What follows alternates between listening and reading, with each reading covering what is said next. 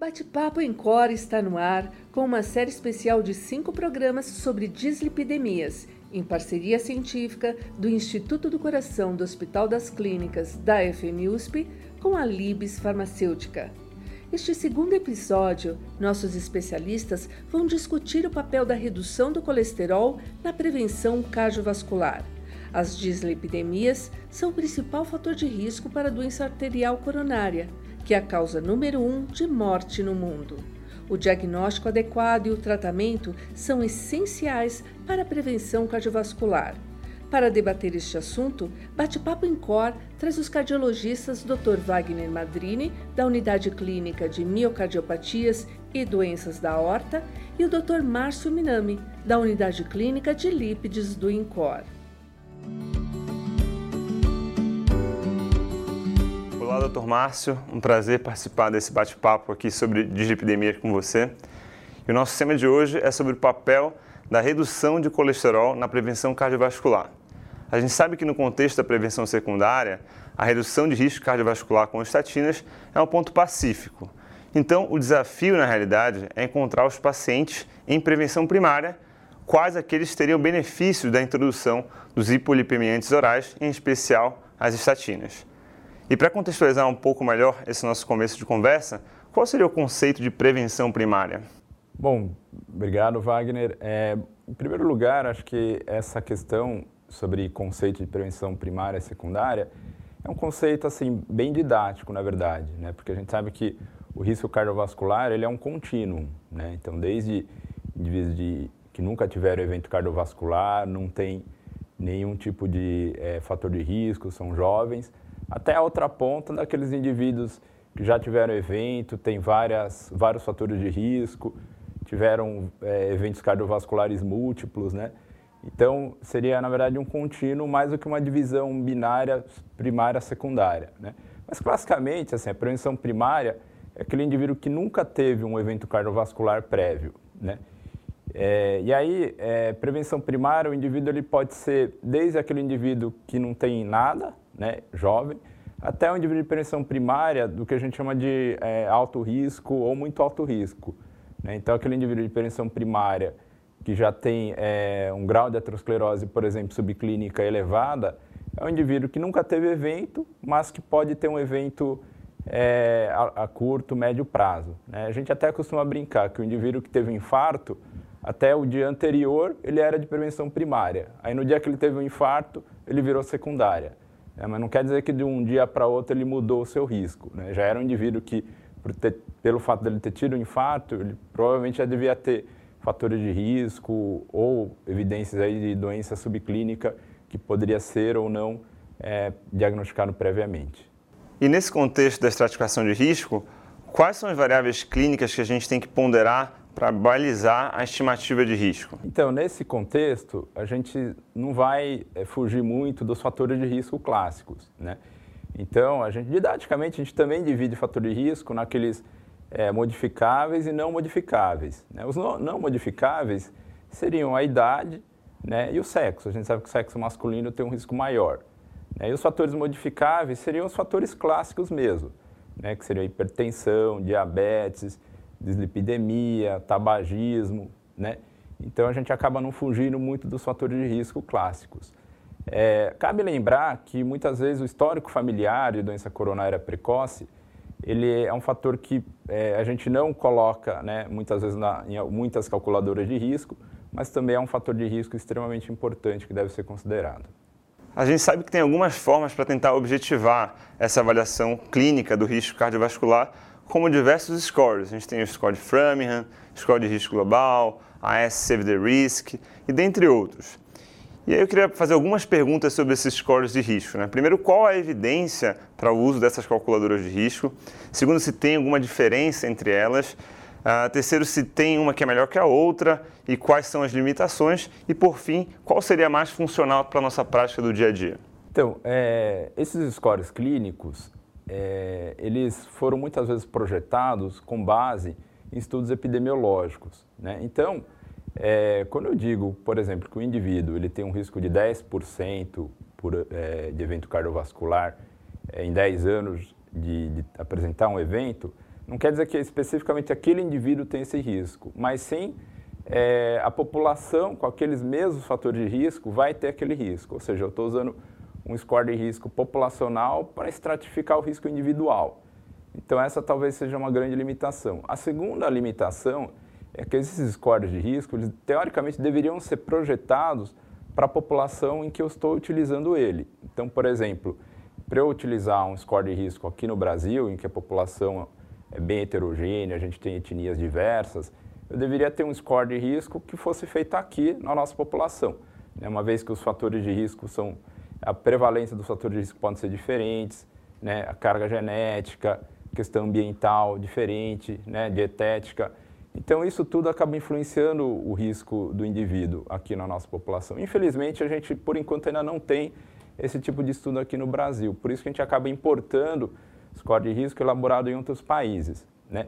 A gente usa aqui é, o score de risco global, que na verdade é um score derivado da população de Framingham, né, uma população americana. Então a gente está usando um score é, feito nos Estados Unidos, né, em que a população de acompanhamento ela é, foi, começou a, a, fazer esse acompanhamento na, no final da década de, de 60, pegou a década de 70, né, então, ou seja, estou usando uma população já antiga, né, em que a prevalência dos fatores de risco eram outros, para estratificar o risco aqui no Brasil nos dias atuais. Né? É, é um problema, é um problema, mas é, é, o melhor que a gente tem por enquanto. Né? Então, é, essa seria uma primeira questão. A segunda questão de limitação seria essa que eu comentei, né, que o próprio score de risco global não agrega o histórico familiar. Né? Se a gente pegar a calculadora de risco, a gente vai ver que não, não agrega essa informação. Né? E, e lembrar também que é, é, esses scores, eles têm uma grande limitação em relação à idade. Né? É, a idade é, vai ganhar uma pontuação muito grande nesses scores. Né? Então, a gente vai ter indivíduos jovens, mesmo com fatores de risco, vão ser baixo risco, indivíduos de mais idade, mesmo sem nenhum fator de risco, vão ficar como intermediário, alto risco. Né? Então, a gente acaba dando um valor muito grande para a idade cronológica e valorizando menos essa questão da idade biológica ou idade vascular. Né?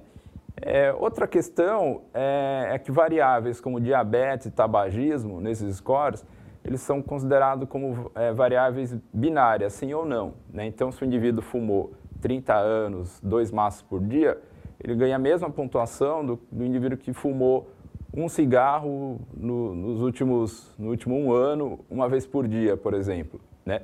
Diabetes é a mesma coisa. Né? Se o diabético ele, é, ele tem mais de 30 anos de diabetes, ele vai ganhar a mesma pontuação daquele diabético recém-diagnosticado. Né? Então, assim, eu diria para você que é, é, não existe um score ainda perfeito para a gente usar aqui no Brasil, mas a gente acabou importando esse score de risco global. Né? É, existe cada país, né, é, ou diria cada continente, vai ter um, um score de risco específico. Né? Então, a gente tem, por exemplo, na Europa, eles usam o SCORE. No, na, na, Inglaterra, usam o, outro algoritmo de risco. Nos Estados Unidos, eles até deixaram de usar o Framingham, eles estão usando aquele score é, da American College, American Heart. Né? E talvez, então, o que a gente precisasse era um estudo específico aqui para o nosso país. Bom, dentro dessas variáveis clínicas, né, qual o impacto ah, dos pacientes que apresentam três, ah, de, três fatores de risco? diabetes, doença renal crônica e o paciente com hipercolesterolemia familiar?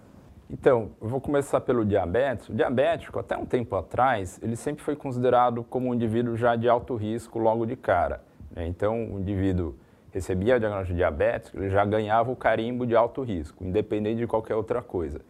Hoje em dia, na verdade, a gente sabe que o diabético é uma população heterogênea. Né? Vai ter aquele diabético é, com risco até relativamente mais baixo e aquele diabético de muito alto risco. Né? É, então, é, hoje em dia, a gente acaba dividindo o diabético em quatro categorias de risco. É baixo, intermediário, alto e muito alto. Né? O diabético de baixo, intermediário risco é aquele diabético que não tem qualquer outro fator de risco ou nenhuma doença subclínica, né? e a única diferença entre o, o baixo e o intermediário é a idade. Né? Então, diabético jovem, sem nenhum fator de risco, ele vai ser de baixo risco.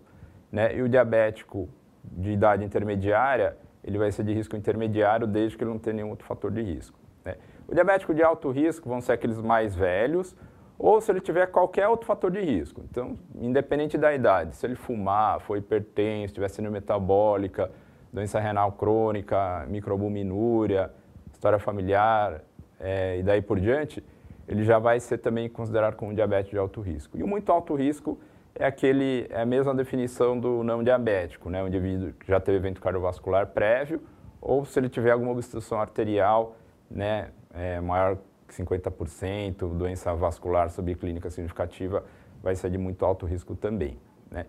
É, o renal crônico, assim, ele também ele foge né, dessa estratificação de risco, porque a gente sabe que o doente renal crônico ele vai ter uma chance maior de doença cardiovascular, né? Ao mesmo tempo, a gente sabe que à medida que o, o clínico de creatinina reduz, é, o benefício do tratamento com estatina do, no doente renal crônico vai caindo, né? mas ele também deve ser considerado como um indivíduo aí de risco mais elevado.